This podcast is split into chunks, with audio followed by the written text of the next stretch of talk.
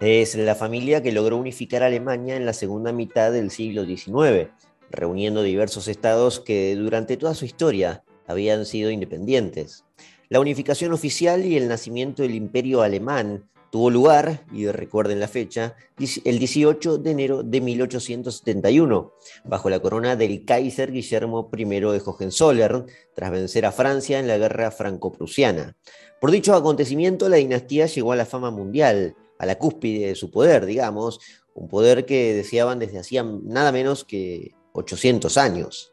Y es que su origen data del siglo XII, cuando una pequeña familia perdida en el sur de Alemania empezó a tejer alternativas matrimoniales para expandir sus territorios. Y aunque nacieron en el sur, el primer gran salto lo dieron ganando favores en el norte, cuando el emperador del Sacro Imperio los premió con el electorado de Brandeburgo, un distrito estratégico y que contaba con un voto fundamental en las elecciones imperiales que definían precisamente al monarca del Sacro Imperio.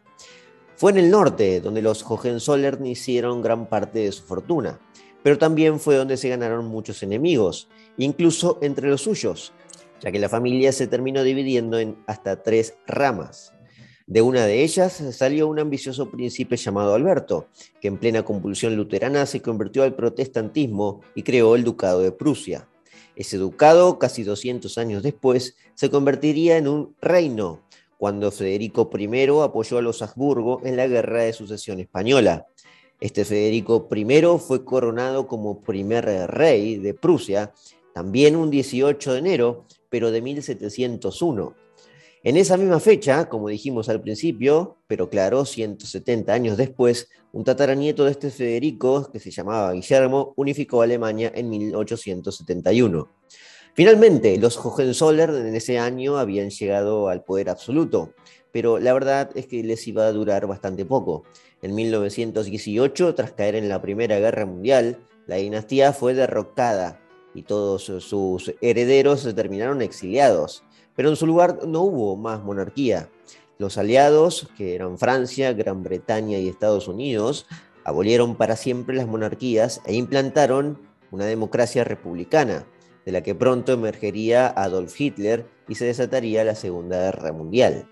Hoy en Historiopolis vamos a revivir la historia de los Hohenzollern, una de las familias alemanas más olvidadas y perseguidas tras la Primera Guerra Mundial, habiendo perdido en menos de medio siglo todo por lo que habían luchado durante 800 años.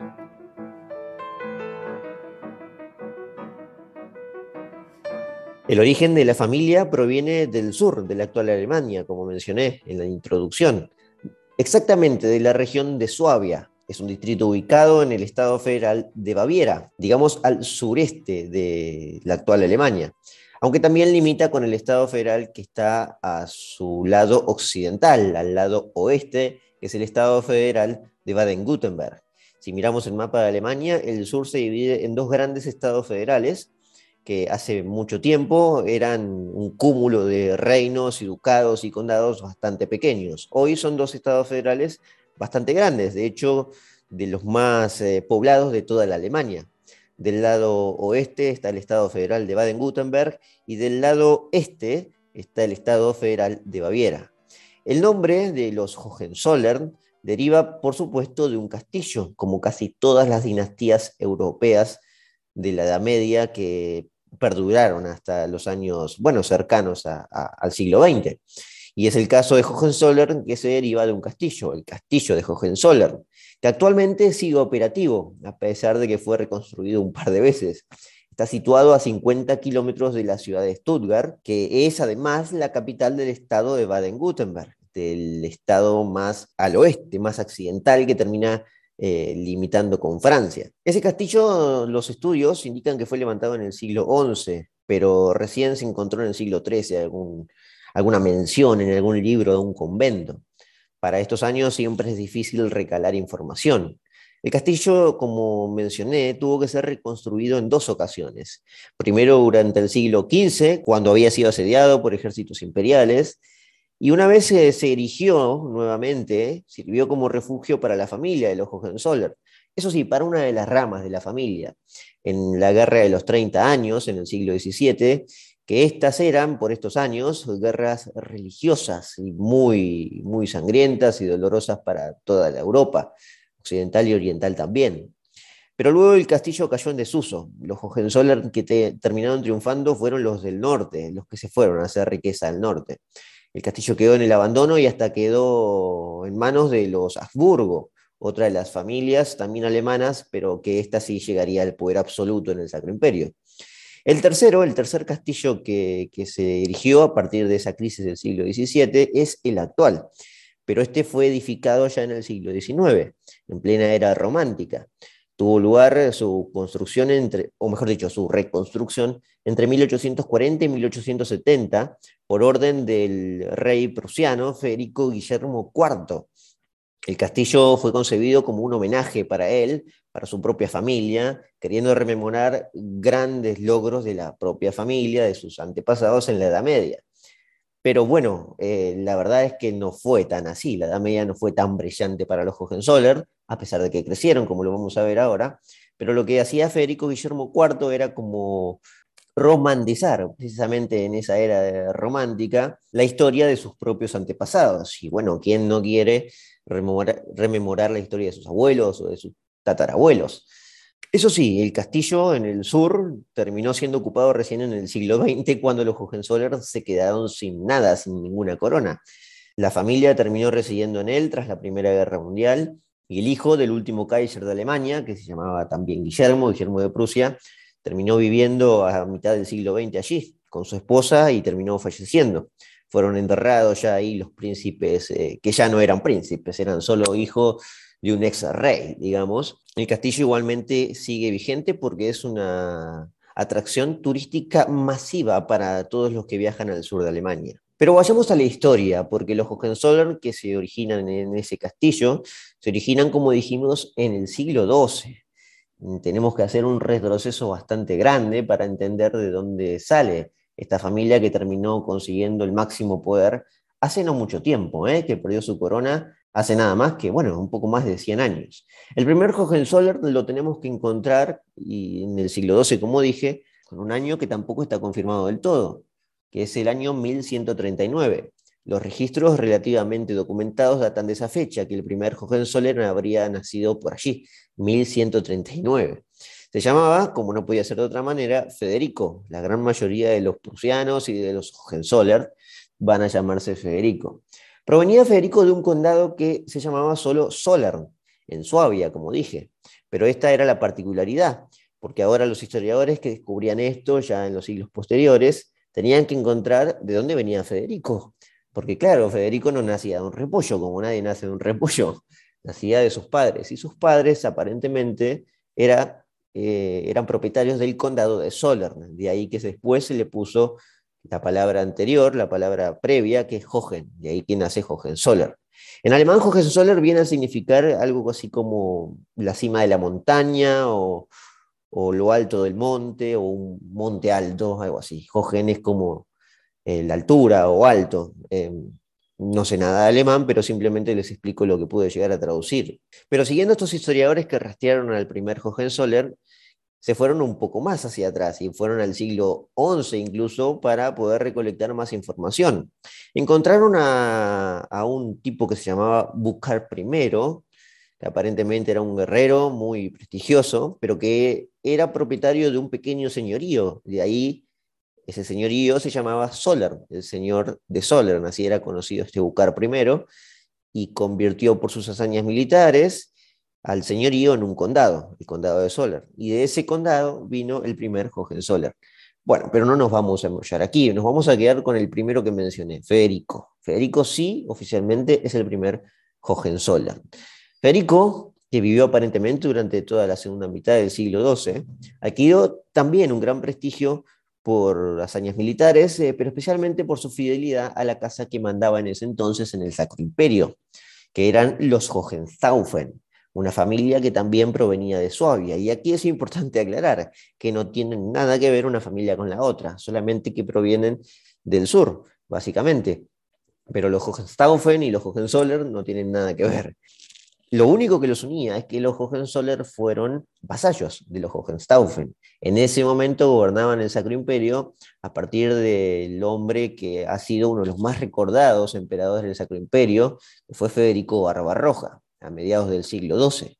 El hecho de acompañar en sus campañas a la Casa Imperial, eh, que los Hohenzollern batallaran a favor de los que mandaban en el Sacro Imperio, les permitía ampliar sus dominios pero no a través de guerras o de la vía de las armas, sino por vía matrimonial. Un buen prestigio militar y, unos buenos contactos en el Sacro Imperio le permitían a este muchacho Federico conseguir la mano de alguna princesa importante de la nobleza. Y lo consiguió en el caso de la familia de los Raps. Se emparentó con los que eran propietarios del burgraviato de Nuremberg, casi casi parecido a lo que era un condado, el burgraviato de Nuremberg. Así que el hijo de este Federico y de la hija de los Raps uniría estos dos territorios, el pequeño condadito que era Solern y ahora la ciudad de Nuremberg. El hijo de Federico unió las dos casas y durante el siglo XIII continuaron los Hohenzollern apoyando a los Hohenstaufen. Era la manera de escalar en ese sofisticado sistema social que era la Edad Media, la plena Edad Media, por cierto. Pero el problema apareció pronto para los Hohenzollern, porque los herederos de este Barbarroja, de los Hohenstaufen, terminaron cayendo en desgracia en el siglo siguiente. Y esto podía pasar. Una familia apuesta por, eh, por la familia que está más en el poder y mañana pierden la guerra. Y los Barbarroja, los herederos de Barbarroja, terminaron perdiendo la guerra, nada más y nada menos que con el papado y con los reinos que apoyaban a Roma. Así que la casa de Hohenstaufen no solo perdió el poder, sino que se terminó extinguiendo en el año 1268. Voy poniendo fecha para que nos ubiquemos en el tiempo. Los Hohenzollern tuvieron que ahora encontrar eh, refugio en otra familia. Y una de esas familias estaba llegando por primera vez al sillón imperial, que eran los Habsburgo de Austria, una dinastía que daría un poco que hablar en la Europa medieval.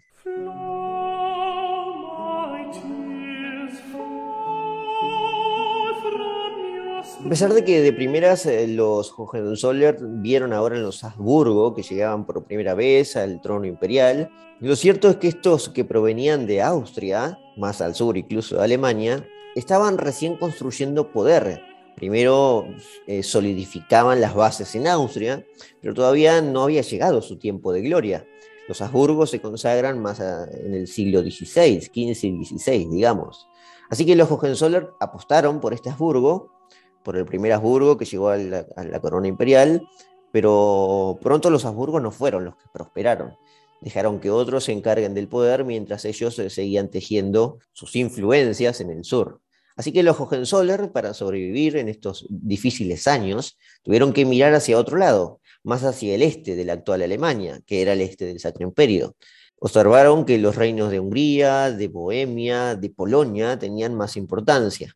Primero que eran reinos, eh, ya territorios bien consagrados. Para eso, uno de los tantos Federicos que hubo en la rama de los, de los Hohenzollern, me los confundo ya entre tantas H, a fines del siglo XV, uno de estos Federicos eh, casó a sus hijos con familiares directos de una familia que provenía del este, la familia de los Luxemburgo, que gobernaba, por cierto, la corona imperial en ese entonces, o estaba entrando en la primera división del Sacro Imperio.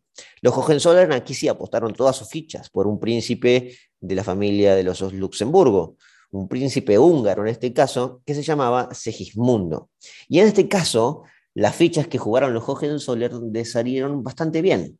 Diría que después de tres siglos de penurias, porque así como les cuento, ya pasamos tres siglos, eh, fue en este momento donde finalmente se sacaron la lotería y dieron el primer gran salto. Como no podía ser de otra manera, fue con un Federico, que consiguió la gran hazaña del título de un territorio muy importante. En el año 1411, este Segismundo de Luxemburgo, este húngaro, ganó la elección imperial gracias al apoyo económico y militar de Federico. Federico, le pongo el decimal aquí para que nos ubiquemos también, Federico VI de Nuremberg. Como premio por tanta fidelidad, Segismundo le concedió el título de margraviato de Brandeburgo. Margraviato en alemán vendría a ser eh, marqués, en lo que sería España o, la nobleza más occidental, que tiene un idioma más latino y lo podemos comprender. Brandeburgo se ubicaba al norte, en Alemania y se ubica, por cierto, es un estado también federal. De hecho, allí dentro de Brandeburgo está Berlín. Pero este fue, ahora sí, por fin, después de varios siglos, el primer gran salto para los Hohenzollern, que se consumó en el medio de un concilio, el concilio de Constanza, el 30 de octubre de 1415. Este Federico pasó a ser conocido y coronado como Federico I de Brandeburgo. Este margraviato de Brandeburgo, como debemos llamarlo, a pesar de que sea un, marquesado, digámosle como se llama, margraviato, era uno de los principados más poderosos dentro del Sacro Imperio, entre los tantos principados que había, por cierto, más de 50. Además, tenía un rol muy preponderante sobre todos los demás. Era uno de los siete principados electores desde el siglo anterior, por lo que cumplía un rol clave en las elecciones a emperador. La corona del Sacro Imperio, quien aspiraba a ella, tenía que conseguir el favor de siete electores. Durante una gran parte de la historia en el Sacro Imperio hubo siete, pero a veces cambiaban. Algunos eran eh, principados eclesiásticos porque la iglesia, a pesar de que tenía todo el control espiritual, tenía también sus controles terrenales eh, para equilibrar la balanza entre tanta laicidad que había en la mayoría de los reinos. Así que los arzobispos de Maguncia, por ejemplo, eran uno de estos electores. Vamos a nombrarlos todos para que se entienda. Los siete electores del Sacro Imperio a partir del siglo XIV eran los siguientes. Tres eclesiásticos, como eran los arzobispados de Maguncia, de Treveris y de Colonia, Colonia, por cierto, el lugar que tiene una de las iglesias más lindas de, toda la humanidad, por cierto, la más alta del mundo, la Catedral de Colonia. Y los otros cuatro eran los eh, electorados laicos, digamos. Eso no significa que sean ateos, ¿eh? simplemente que no respondían directamente a Roma, pero sí coincidían en la fe. Estos eran el rey de Bohemia, el conde palatino del Rin, el duque de Sajonia y el margrave de Brandeburgo, que ahora pasaba a ser un Hohenzollern, este Federico I. En la actualidad, como dije, Brandeburgo está en el norte, o mejor dicho, en el noreste del país. Rodea la capital Berlín, pero no le, incluye. De hecho, su capital es Potsdam, a unos kilómetros de la ciudad de Berlín. Esto llevó claramente a los Hohenzollern a mirar al norte, donde encontraron por fin la forma de hacer fortuna. Pero claro, siempre una mayor responsabilidad conlleva también mayores riesgos. Durante estos años se le estaba poniendo fin en Europa a un gran cisma precisamente de la Iglesia, el gran cisma de Aviñón, un conflicto que puso en duda como nunca antes a la ciudad de Roma como sede papal, como también además eh, cuestionó otro tipo de formas y de poca religiosidad de los eclesiásticos. Pero como salían también de un conflicto, porque ponerle fin al cisma de Aviñón fue un gran logro, por cierto, ese, ese cisma a ese cisma se le puso fin en ese concilio de Constanza, se hizo todo en ese concilio, en, 1415, donde Federico consiguió el electorado de Brandeburgo. Así como salían de un conflicto, entraban en otro, porque se estaban desatando en ese momento las guerras husitas, que estaban desgarrando a toda la región del este del Sacro Imperio, justo donde los Hohenzollern habían puesto sus fichas. Las guerras husitas provenían de la quema de un hereje, que se llamaba Jan Hus, que luego del cisma de Aviñón eh, se terminó de cebar en contra de la riqueza y de que la autoridad papal que ejercía el Papa en general era bastante hipócrita y qué sé yo, para, los que creen que, protestar contra la riqueza de la iglesia es algo original, bueno, existió siempre por lo que han visto. ¿eh? Bueno, de hecho todavía ni había aparecido Lutero. Pero bueno, vamos despacio. Lo cierto es que Federico, ahora Federico I de Brandeburgo, tuvo que destinar muchos fondos para estas cruzadas, las guerras contra los husitas, después de que a Jan Hus lo hayan quemado en la hoguera, por hereje, se desataron los, eh, bueno, los, los conflictos que llevaron a una especie de cruzada contra los herejes que seguían a Jan Hus. Entonces, este Hohenzollern tuvo que destinar mucha, mucha pasta para enfrentar eh, a los herejes rebeldes, y en el medio también tuvo que soportar la presión de la nobleza, porque era un recién llegado. Así que se vio obligado a retirarse de sus posesiones en el sur, por ejemplo, de lo que poseía anteriormente en su primer castillo y en Nuremberg. Así que los eh, territorios del sur fueron divididos entre sus hijos. Esto fue importante porque la familia desde entonces quedó dividida en dos y hasta tres ramas. Del nieto de uno de estos hijos eh, devueltos al sur saldría el primer duque de Prusia, en el año 1525.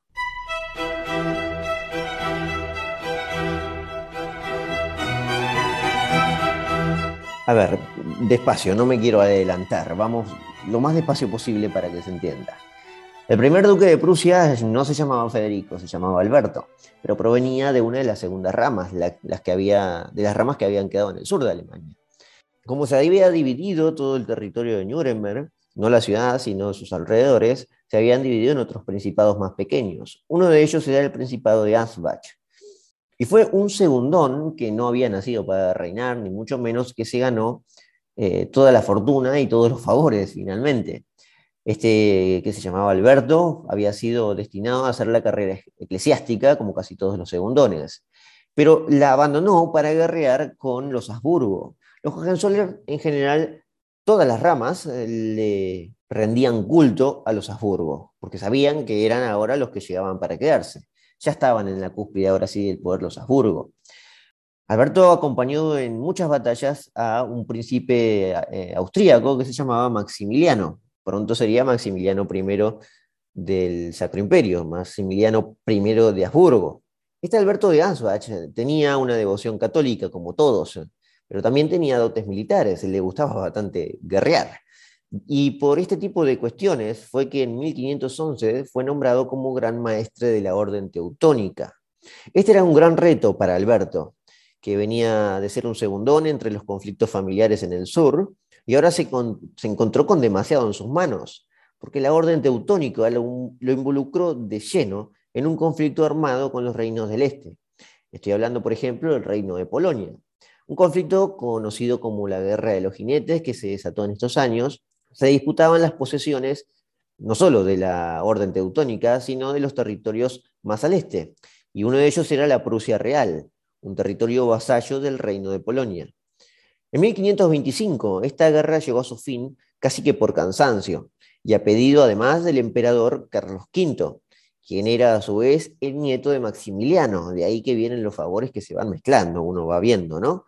Pero el imperio para este año, para 1525, y casi toda Europa, se estaba resquebrajando por otras cuestiones. Resulta que en ese momento ya un fraile agustino había sido excomulgado de la Iglesia Católica por levantar a todo el este germánico contra la autoridad del Papa. Ya no era Jan Hus, sino que se llamaba Martín Lutero. Especialmente, Lutero, además de enemistarse con el Papa, su bronca estaba contra el emperador del Sacro Imperio, que ahora era Carlos V, el que también había unido las coronas de España, de Castilla y Aragón, por cierto, el famoso Carlos I de España y Carlos V de Alemania. Todo indicaba que Alberto, por su carrera eclesiástica, por tener el título de gran maestre de la orden teutónica, iba a apoyar a Carlos, y este Lutero iba a ser tratado como un hereje más.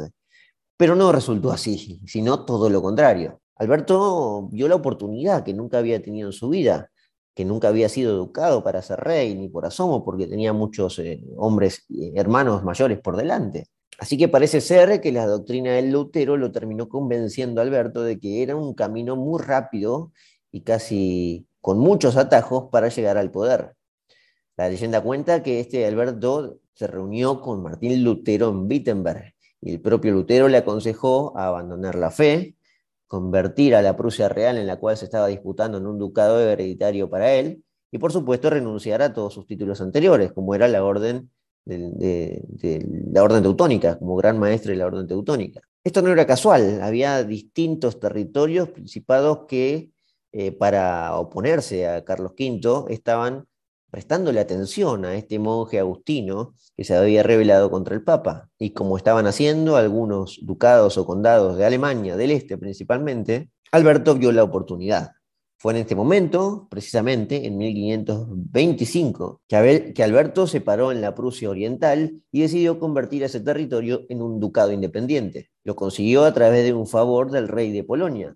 Le juró que iba a ser vasallo de su reino a cambio de que éste tuviera autonomía. Fue precisamente entonces que se creó la Prusia, el ducado de Prusia, no el reino, debutando en la historia en 1525. Y sí, desde el día 1 nació protestante, porque Alberto se convirtió al protestantismo, de ahí que ahora es conocido como Alberto I de Prusia.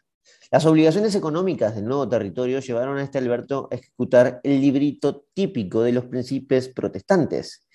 Por cierto, después vendría a Inglaterra, pero ya unos 10 años después. Pero todo fue en este momento, todo caldeado en Europa por las guerras religiosas que se estaban por desatar. En el medio, Albertito de Prusia aprovechó también para expropiar todos los bienes de la iglesia, por eso decía que siguió el librito, y además de confiscar propiedades. Con toda esa recaudación pagó tributo al rey polaco por muchos años y además formó ejército para defender sus posesiones. No todos estaban de acuerdo que ahora un principado sea protestante porque el rey lo sea porque de hecho esto fue lo que quedó claro. En 1555, cuando se firmó la paz de Habsburgo, cuando Carlos V no pudo frenar la ola protestante que provenía más del este, Carlos no tuvo otro remedio que reconocer el principio de libertad religiosa para los príncipes protestantes o católicos. Pero claro, no iba a ser nada fácil aplicarlo. Lo cierto es que este Alberto es el primer duque de Prusia, por lo tanto el primer gobernante de la Prusia que posteriormente mucho después, se convertiría en un reino.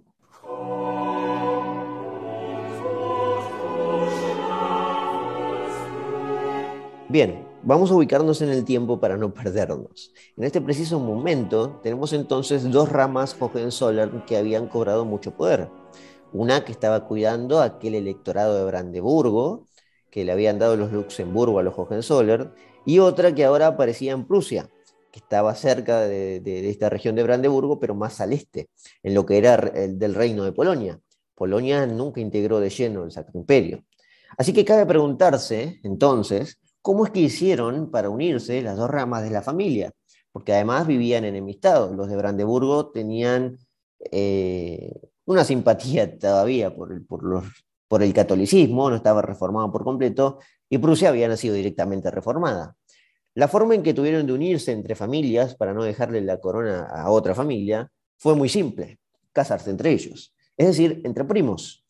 El hijo de Alberto I de Prusia falleció sin dejar descendencia masculina, por ejemplo, y para que la familia precisamente no pierda ese educado que había cobrado tanta independencia, casó a sus hijas con los primos suyos, con los primos de Brandeburgo.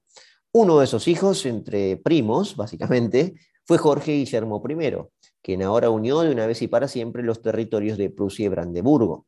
Aquella unión fue fundamental para que el ducado de Prusia se saque el peso de encima de rendirle vasallaje todavía a Polonia, como había llegado a ese acuerdo Alberto cuando creó el ducado. Pero los Hohenzollern recién lograron dicho propósito ya bien entrados en el siglo XVII. En el año, por ejemplo, en el año 1660, a través de distintas batallas, en distintas guerras, contra Polonia, pero también contra los nórdicos, contra el reino de Suecia. Allí, en esos años, en los siglos donde estaba ya terminando las guerras religiosas y toda la sangría de la guerra de los 30 años, la guerra de los 30 años terminaba en 1648, para que se entienda, y allí la paz quedó bien marcada en los tratados de, en la paz de Westfalia y, lo que dividía a Alemania en dos, casi que religiosamente, Rusia tuvo que ejercer su demostración de poder a través de las armas. Habían hecho buenos matrimonios, se habían casado entre ellos para que la rama no se dividiera, y el hecho de haber unido Prusia con Brandeburgo los hacía bastante poderosos, ahora sí en Alemania. Pero como dije, tenían que sacarse el peso de los polacos. Y en esas guerras se demostró que los ejércitos prusianos en realidad eran bastante disciplinados y eficaces en la guerra cuerpo a cuerpo. Fue desde ese entonces que ya se hablaba del mito prusiano, de los militares de Prusia que se levantan con gran honor y que saben posicionarse y disputar en, en batalla. Fue en estos años también donde Prusia además recibió una masiva inmigración de los hugonotes franceses que eran expulsados de Francia. Los hugonotes eran otros reformados que protestaban contra el reino católico de Francia, por lo que también fueron años de crecimiento económico para Prusia. Acá se empiezan a desarrollar ya los primeros avances de cómo Prusia iba a ir creciendo en los siguientes años. Para fines del siglo XVII habían logrado total independencia y a la única familia que le obedecían era precisamente los Habsburgo, dueños ya de la corona imperial desde hacía dos siglos y el mayor premio de su historia provino precisamente de este apoyo, ya que en el año 1701 el duque de Prusia, Federico I, apoyó militarmente al archiduque Carlos de Habsburgo en la Guerra de Sucesión Española. Es en estos años donde los Habsburgo van a perder la posesión española para que los Borbones eh, terminen dominando Francia y España. Pero al principio de la guerra, en 1701, Eso ni los alemanes, ni los austríacos, ni los Habsburgo, ni los Hohenzollern lo sabían, evidentemente. Lo cierto es que el apoyo estuvo de los Hohenzollern al pie del cañón. En agradecimiento, el emperador de ese entonces en el, en el Sacro Imperio, que era un Habsburgo, convirtió al Ducado de Prusia en un reino. Así fue que Federico I fue coronado en Königsberg como primer rey de Prusia, un 18 de enero de 1701.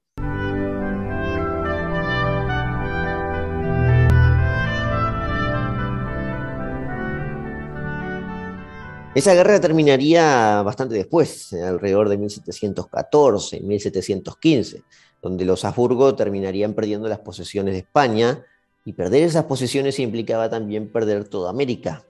Pero bueno, esa es otra historia. Los prusianos o los Hohenzollern ya habían obtenido lo que querían, que era que su territorio sea un reino. Ya entrados en el siglo XVIII, ya no podemos hablar absolutamente de nada parecido a la Edad Media. Es la era de la Ilustración, de los centralismos absolutistas como nunca antes, donde la nobleza ya no funciona como contrapeso, básicamente, sino más eh, como funcionarios, eh, funcionarios burocráticos de un poder bastante sofisticado y centralizado, cada vez más verticalista. Es toda esta corriente filosófica de Voltaire o de Rousseau, donde, bueno, muchos autores vienen de Francia, donde se da origen a los déspotas ilustrados del siglo XVIII. Prusia, por supuesto, no, estuvo para nada alejado de aquello. Europa, además, se había dividido en dos, entre quienes vivían ya exclusivamente de comerciar con la América española, estos en términos económicos, y quienes se enroscaban en guerras contra los romanos de Rusia, contra de los territorios de los Balcanes o contra los turcos otomanos.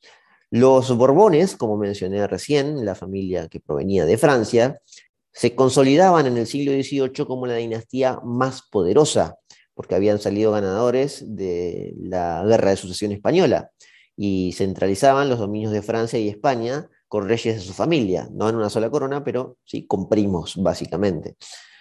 Por otro lado, las alianzas matrimoniales, como se habían tejido los Hohenzollern durante toda la Edad Media, ya no servía tanto como política exterior eh, fructífera, porque saben que los matrimonios eran una forma también de evitar las guerras. Pero ya en el siglo XVIII esto no servía. Ya no van a ser los matrimonios jamás tan utilitarios como en la Edad Media. Por lo tanto, se abría un camino durante este siglo a distintas guerras, guerras que por lo pronto ninguno iba a sacar grandes beneficios ni tampoco por mucho tiempo. La más trascendente probablemente durante todo este siglo haya sido la Guerra de los Siete Años, que tuvo lugar entre 1756 y 1763. Aquí Prusia se salvó de ser desmembrada, gracias a las hazañas militares de, un rey, de su rey, de Federico II, que no por nada fue apodado como Federico el Grande. En aquella guerra, al inicio, Prusia parecía que iba a ser repartida entre los romanovs de Rusia, los nórdicos desde el norte y desde Occidente Francia, pero no terminó siendo tan así. Nuevamente se ponía en evidencia el mito de los guerreros prusianos, del ejército prusiano. En esta guerra además se ponía en evidencia la importancia de América, porque esta guerra tuvo eh, batallas importantes en América. Por ejemplo, Francia terminó perdiendo las posesiones de los actuales territorios de Canadá a manos de Inglaterra, que pasó a consolidarse por su parte Inglaterra como gran potencia, especialmente potencia naval. Sin embargo, fueron precisamente Inglaterra y Francia los dos grandes, quizás, dueños del siglo XVIII, uno que emergía y otro que caía, Inglaterra y Francia, fueron estos dos los que salieron más perjudicados a fines del siglo. Los ingleses perdieron por su parte las trece colonias y a los franceses los terminaron derrocando desde adentro en la Revolución Francesa, dando paso a la hegemonía militar de sangre azul, de un tipo llamado Napoleón Bonaparte que no tenía nada que ver con la herencia monárquica ni, ni, todo, ni nada por el estilo. De hecho, venía a tirar todo ese sistema. Y lo logró hacer, pero por poco tiempo. Sus ejércitos abrieron paso ya no un nuevo siglo, sino una nueva era. La hegemonía de Napoleón fue bastante efímera.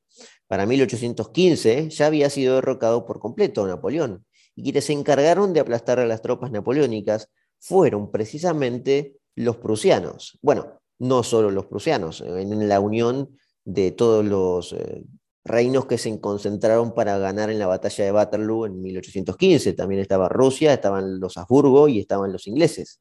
Pero los prusianos cumplieron un rol fundamental para la victoria ya no solo de los reinos estos en general, sino que fue una victoria monárquica. La monarquía que frenaba a este terror republicano que venía de Francia. Los Hohenzollern, desde Prusia, parecían erigirse como los herederos del Sacro Imperio, porque por cierto, en el medio de ese aluvión napoleónico, el Sacro Imperio había sido eh, eliminado, el título de Sacro Imperio, en 1806, cuando se destronan a los Habsburgo, que ya venían en, eh, bueno, que caían un poco en desgracia. El Sacro Imperio era mirado como algo antiguo más en la mentalidad de la ilustración. Por eso digo, todo lo que viene de antes es malo, por lo tanto, el Sacro Imperio tenía que eliminarse. Los Hohenzollern vieron esa oportunidad. Pensaron que quizás en su sangre monárquica y su sangre alemana podían ser ahora los encargados de unificar Alemania o de unificar un imperio alemán. Pero en Europa los aliados no estaban muy seguros de aquello mucho menos de confiarle tanto poder a una dinastía o a una familia que la veían muy, ambiciosa y bastante conservadora. Los Hohenzollern ya se los veía así en el siglo XIX. Así que en el Congreso de Viena los terminaron un poco que relegando, como a ser unos simples integrantes de un parlamento en Frankfurt, que a su vez iba a ser presidido por los Habsburgo, que se prestaban un poco a pesar de que los Habsburgos se mostraban como conservadores, iban a implementar algunas reformas liberales, si se quiere, en ese momento. De primeras, los Hohenzollern aceptaron igualmente este status quo, de volver a la situación previa de Napoleón. Pero pronto los ánimos nacionalistas, en pleno periodo de nacionalismos, hicieron implosión y se terminaron de desatar en las revoluciones de 1848, las famosas revoluciones del 48, como esa reminiscencia de lo que era la Revolución Francesa, que ya tenía 60 años.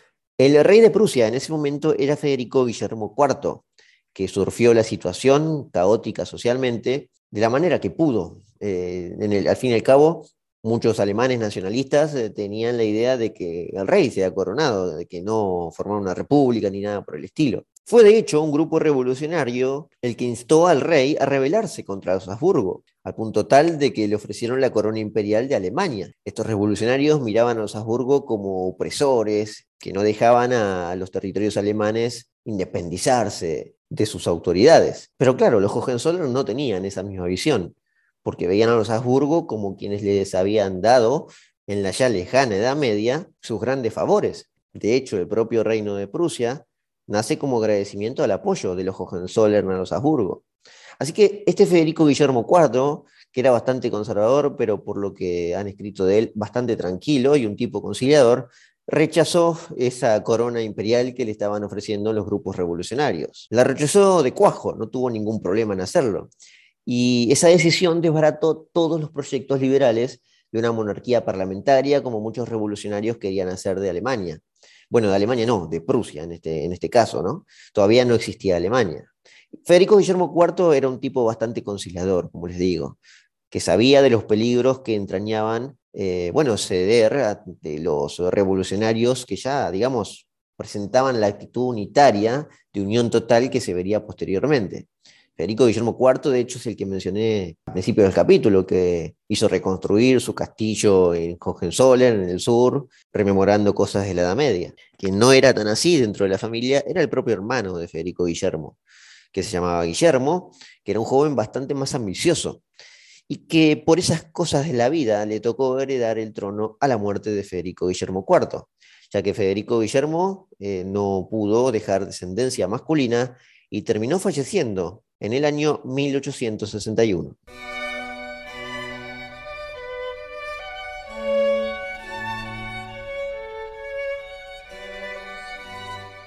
Tras la caída de un acérrimo conservador, conciliador, que no se dejaba torcer el brazo por los movimientos que ya eran bastante modernos y que estaban moviendo todos los sentimientos nacionalistas, llegó al poder quien se contrariaba en absoluto con Federico Guillermo, que era su hermano, Guillermo. Los sucesos con Guillermo ya en el poder se aceleraron, pero se aceleraron de manera bastante refinada y estratégica, ya que el rey puso todo en manos de un político llamado Otto von Bismarck. Le dio la Cancillería a Guillermo von Bismarck y este empezó a hacer gala de sus artilugios políticos. Es decir, la política, a pesar de que no existiera aún un parlamento bastante sofisticado como era en Inglaterra, con Bismarck todo se aceleró. Fue el propio Bismarck que llevó a Guillermo a todas esas guerras que su hermano no quería llegar. Y lo hizo muy rápido. La guerra contra los Habsburgo, que tanto detestaba a su hermano, se terminó desatando en 1867 entraron en conflicto con los Habsburgo y la verdad que fue muy rápido porque la guerra austro-prusiana, que se desató en este año, fue casi que un desfile militar para los prusianos que también habían entrado en guerra unos años antes con los daneses, con Dinamarca. Esas victorias rápidas le dieron el fundamento a los prusianos que podían avasallar a cualquier reino, a cualquier imperio, y que necesitaban una consagración militar más para poder unir por completo a Alemania, y que ahora este Guillermo sea la persona que por fin, después de tantos siglos, pusiera a los Hohenzollern donde siempre tuvieron que estar, que fue a la cabeza de Alemania. Y fue precisamente Bismarck quien encontró ese motivo dando el paso definitivo en el año 1871. Los prusianos entraron en guerra nada más y nada menos que con Francia, que estaba bastante dubitativa con su emperador, que era Napoleón III, que tenía conflictos internos por también esos ánimos republicanos que se estaban levantando, pero seguía siendo un reino bastante poderoso. Eso sí, un poco viejo, ya pasadas sus glorias del siglo XVII y luego de haber sufrido las revoluciones francesas. Así que para los Hohenzollern, Derrotar a Francia era el paso final, el, paso definitivo. Y así fue. Los derrotaron los alemanes a los franceses en la guerra franco-prusiana de 1870 y 1871. Y los derrotaron, de hecho, de forma humillante. Lo hicieron en menos de un año en otro paseo militar. Los prusianos invadieron París y en el Salón de los Espejos del Palacio de Versalles, del que habían invadido también, el Kaiser, ahora Guillermo I de Hohenzollern, fue proclamado emperador de Alemania, unificando toda Alemania como jamás pudo hacerlo ni el mismísimo Sacro Imperio, ni el propio Carlos V de Habsburgo cuando lo hizo en el siglo en el siglo XVI, emparejando las coronas de España y de Austria. Esta vez los Hohenzollern llegaban al poder absoluto. Fue el cenit de su gloria, finalmente. Claro, llegaba un poco tarde, ¿no? Eso es cierto. Ya la Edad Media se había terminado hace tiempo y era otro tiempo, de hecho, para los Hohenzollern, que vivían un poco con la mentalidad de la Edad Media. Pero bueno, por fin se había dado.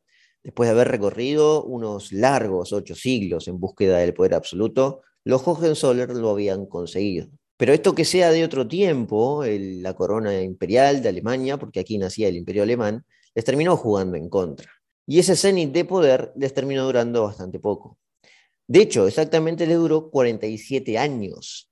En 1918, el nieto de Guillermo I, que era el Kaiser ya Guillermo II, cayó derrotado en la Primera Guerra Mundial.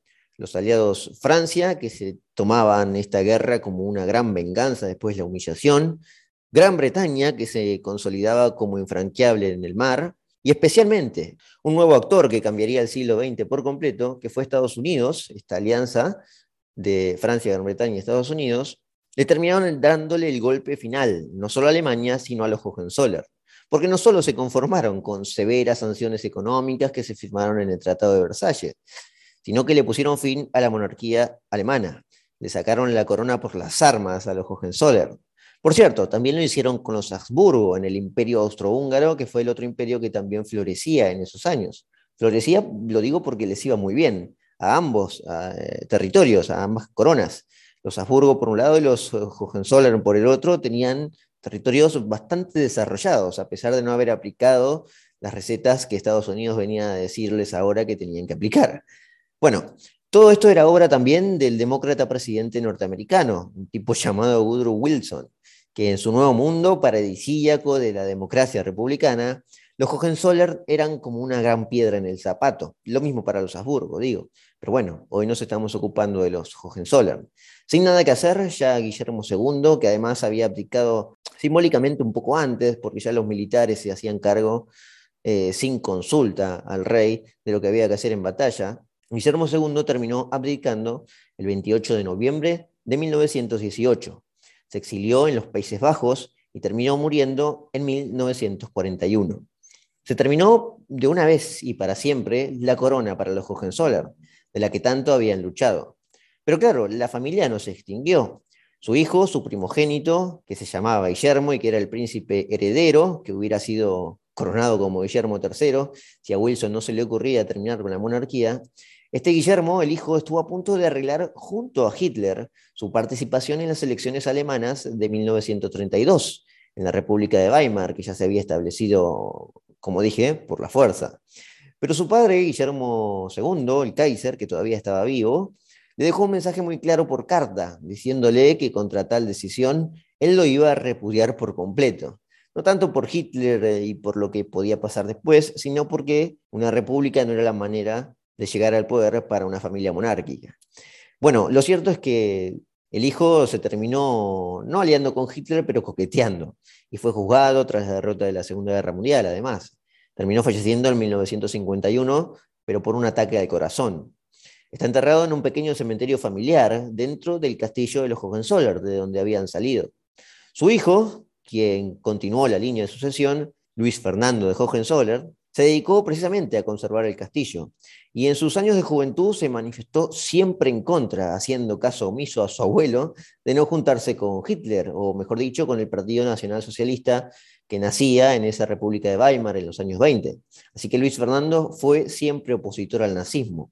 Y tras la Segunda Guerra Mundial ya no se dedicó tanto a reclamar el trono, porque era básicamente imposible. Se conformó con mantener el antiguo castillo que fue de hecho lo que hasta hoy, lo único que pudo conservar la familia. Este Luis Fernando además eh, terminó viendo cómo caía el muro de Berlín, porque su fallecimiento con ya ochenta y pico de años tuvo lugar en 1994. Y dejó como único jefe de la dinastía, aunque sea de forma titular, a su nieto, Jorge Federico de Prusia, que con 45 años hoy es el heredero actual de los Hohenzollern. Claro, de solamente un castillito en el sur. Muy lindo, por cierto, pero no es lo mismo que una corona. En 2011, eh, Jorge Federico se casó con una princesa alemana de Eisenburg. La realeza fue que ella es católica, pero claro, esa cuestión no impidió hoy en día para Jorge llevar a cabo el matrimonio, porque este Jorge Federico es un luterano, como el primer duque de Prusia en 1525, Alberto I. Pero como saben, la religión no pesa lo mismo que pesaba en el siglo XVI, y no hubo bastante problemas. Jorge Federico se dedicó a las ciencias empresariales, donde las estudió en la Universidad de Freiburg. Y actualmente está en una disputa judicial con el Estado alemán para recuperar desde muchas tierras y propiedades hasta la propia vestimenta de uno de los antiguos reyes prusianos, bueno, no tan antiguos, sino del siglo XIX. Los Hohenzollern, como hemos visto, han conocido la gloria absoluta tras luchar durante ocho siglos y lo perdieron todo en apenas 47 años, en un mundo ya muy moderno y posmoderno, en la Primera Guerra Mundial, en las manos de Guillermo II, el último Kaiser con una corona en sus sienes. Como mencioné recién, este le había advertido a su hijo que no se juntara con Hitler. Claro, no tanto por lo que sería Hitler posteriormente, sino por su carácter republicano. Y Guillermo se lo dejó escrito a su hijo. Se lo dejó escrito en una carta desde el exilio en Holanda. Esa carta decía lo siguiente. Hijo, si tomas esa decisión, deberás hacer el juramento a la República. Si haces eso y lo sostienes, entonces has terminado de existir para mí. Te repudio y te excluyo de mi casa para siempre. Si usas la República para retornar al poder y pretendes romper el juramento después, entonces ya no serás un caballero para mí. Los Hohenzollern no rompen su juramento. Es y será siempre imposible para los Hohenzollern recuperar el poder a través de una silla presidencial republicana.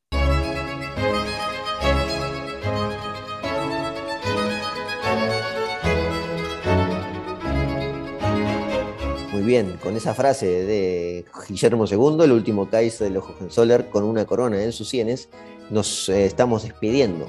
Muchas gracias por haber estado del otro lado. Espero que les haya gustado esta historia de una de las familias, como dije, más olvidadas de Alemania, que fue la última en reinar en las monarquías alemanas. Nos da un paso muy interesante este capítulo para entrar en los escabrosos caminos de la Primera Guerra Mundial de lo que pronto haremos algún trabajo sobre el tema. Sin más, eh, les agradezco muchas gracias, como siempre, por estar del otro lado y los espero entonces en un próximo capítulo.